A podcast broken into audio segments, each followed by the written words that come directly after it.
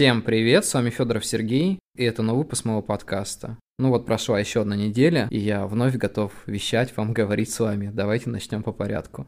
Сегодня я хотел бы поговорить о такой теме, как трудности в жизни писателя.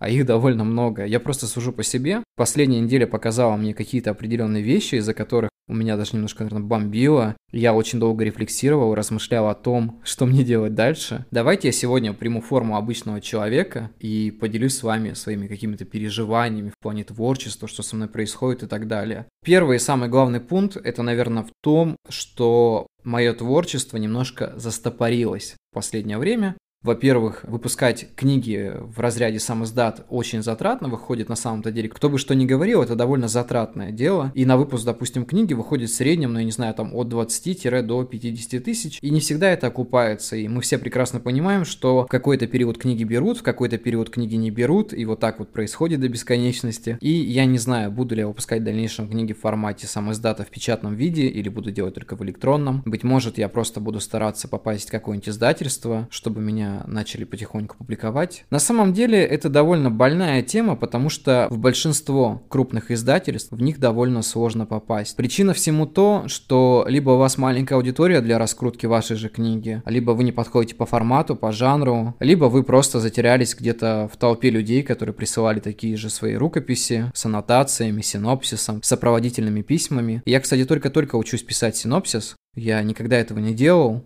Недавно общался со своим другом, и он мне сказал, что для писателя писать синопсис — это то же самое, что абстрагироваться 100% от того, что он написал, чтобы рассуждать как-то более коротко и детально. И у меня это немножко не получается, я думаю, может быть, мне заказать у кого-нибудь синопсис. Я еще не пробовал делать подобные действия, но я думаю, что, наверное, пришло время все-таки узнавать о каких-то платных услугах. Также в России есть услуга литературного агента, но, насколько я знаю, она не совсем так работает, как бы хотелось, потому что, ну, вообще литературные агенты не набирают те обороты в литературном деле, как, к примеру, в западных странах. Вообще, в западных странах намного проще попасть в издательство, как мне кажется, особенно человеку, который из России перевел, допустим, свою книгу на английский язык. Но видите, в чем проблема? Если вы не знаете английский язык, вам нужно ходить переводчика, который переведет это не просто так, что, знаете, как через Google Translator и так далее, а с теми оборотами, которые используют носители английского языка. И такая услуга стоит примерно, ну не знаю, там от 30 до 150, а может быть еще и выше тысяч, естественно, чтобы все это грамотно сделать. И знаете, что я думаю? Я думаю, что это все не очень дешево, отдавать 150 тысяч за перевод книги. Ну, может быть, тем, кто живет в центральных городах, у кого зарплата там на уровне 100 тысяч, это, наверное, не очень как бы дорого, это там отложить пару зарплат. Но для меня это просто какие-то гигантские деньги. Я пока не планирую это делать. Мне кажется, проще самому научиться английскому английскому языку, хоть это будет очень долго, но именно в том виде, чтобы переводить. Конечно, я утрирую, это все, наверное, не очень-то и возможно в данный момент, просто нужно хорошо подумать. Также я сталкиваюсь с проблемой, когда начинаю писать книгу больших объемов и понимаю, что мне нужно делать кучу описаний, с которыми у меня сложности. Ну, то есть раньше, когда я писал книги там по 120-160-180 страниц, ты можешь, в принципе, не делать огромное описание, а писать в основном чисто по делу и добавлять какие-нибудь, ну, детали. А когда ты пишешь большие произведения, вот сейчас я пишу антиутопию, она должна быть примерно, ну, не знаю, там 300-500 страниц, из них я написал пока что 5, я могу точно сказать, что мне придется попотеть над этой книгой. Для меня это выход из зоны комфорта, и с какой-то стороны это даже клево. Ну, то есть ты садишься и пишешь, во-первых, то, что ты до этого не делал, а во-вторых, в таком огромном виде, что ты просто теряешься и думаешь, блин, надо здесь что-то добавить, что-то сделать. И мой мозг, соответственно, начинает работать. Это очень клевое ощущение. И ты вновь чувствуешь то, как будто бы ты в первый раз сел писать свою собственную книгу, даже там не в большом объеме, а просто вот когда ты писал всю жизнь рассказы там на 2-3 страницы, и тут решил написать на 160 страниц, ты чувствуешь это преодоление какого-то барьера. Как-то так это работает. Мне не очень нравится обратная связь от моих коллег в последнее время, которые никак не делятся своим опытом, ничего не это, все закрыты и так далее. Конечно, я их не сужу за это. Мне кажется, что они просто переживают, что сглазят себя и так далее. Ну, а может быть, просто не хотят делиться опытом, или там им это не интересно.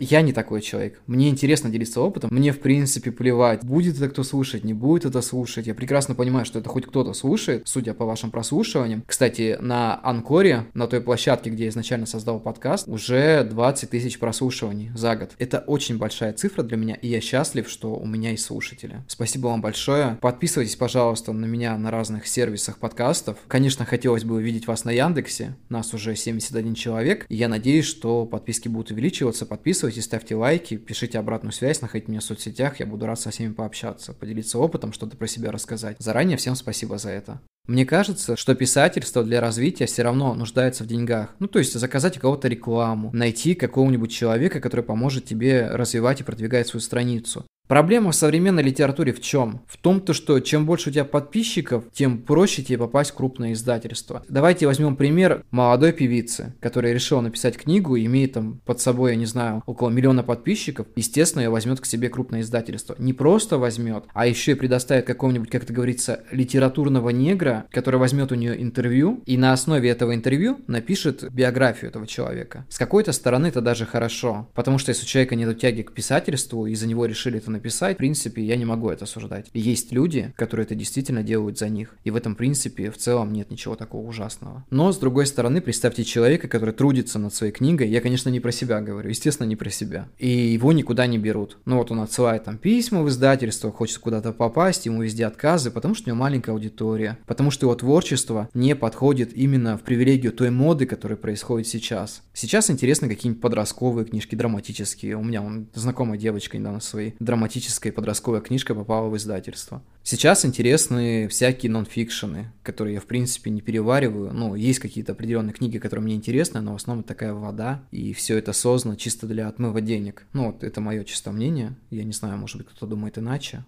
Мне иногда даже кажется, что нужно именно написать книгу, которая будет подходить по всем форматам, чтобы попасть в издательство и после этого уже писать то, что ты хочешь. Это, конечно, некрасивая мысль, не очень хорошая. Может быть, я это говорю от какого-то определенного скрытого во мне внутреннего отчаяния, но мне почему-то кажется именно так. Это не значит, что я решил написать книгу большого объема только ради того, чтобы попасть в издательство. Это значит, что я созрел для больших объемов. Но в то же время, как бы отчасти это имеет место быть, потому что я прекрасно понимаю, что мои, допустим, 5, 6, 7 авторских листов в противовес там 11-12 это будет просто небо и земля, и с этим намного проще куда-то втиснуться, попасть там и так далее. Посмотрим, что из этого выйдет, как бы, как говорится, будем посмотреть. И в принципе, что я хочу подвести в итоге, мне кажется, что человеку все равно не нужно сдаваться и продолжать что-то делать. Если какое-то ваше действие определенно не срабатывает, то имеет смысл попробовать что-то другое. И, возможно, тогда уже что-то действительно получится. Я буду делиться своим опытом дальше рассказывать о своих успехах и проигрышах. И я думаю, что все-таки этот опыт кому-то пригодится, принесет что-то новое, и человек, возможно, обойдет какие-то ошибки, либо приобретет какие-то победы, которые до этого не мог достичь. Конечно, может быть, звучит немножко пафосно, но я абсолютно честен в этом. Поэтому оставайтесь со мной, будет весело, может быть, даже иногда информативно, иногда глупо, но будет так, как есть. С вами был Федоров Сергей, всем спасибо, до скорых встреч и всем пока.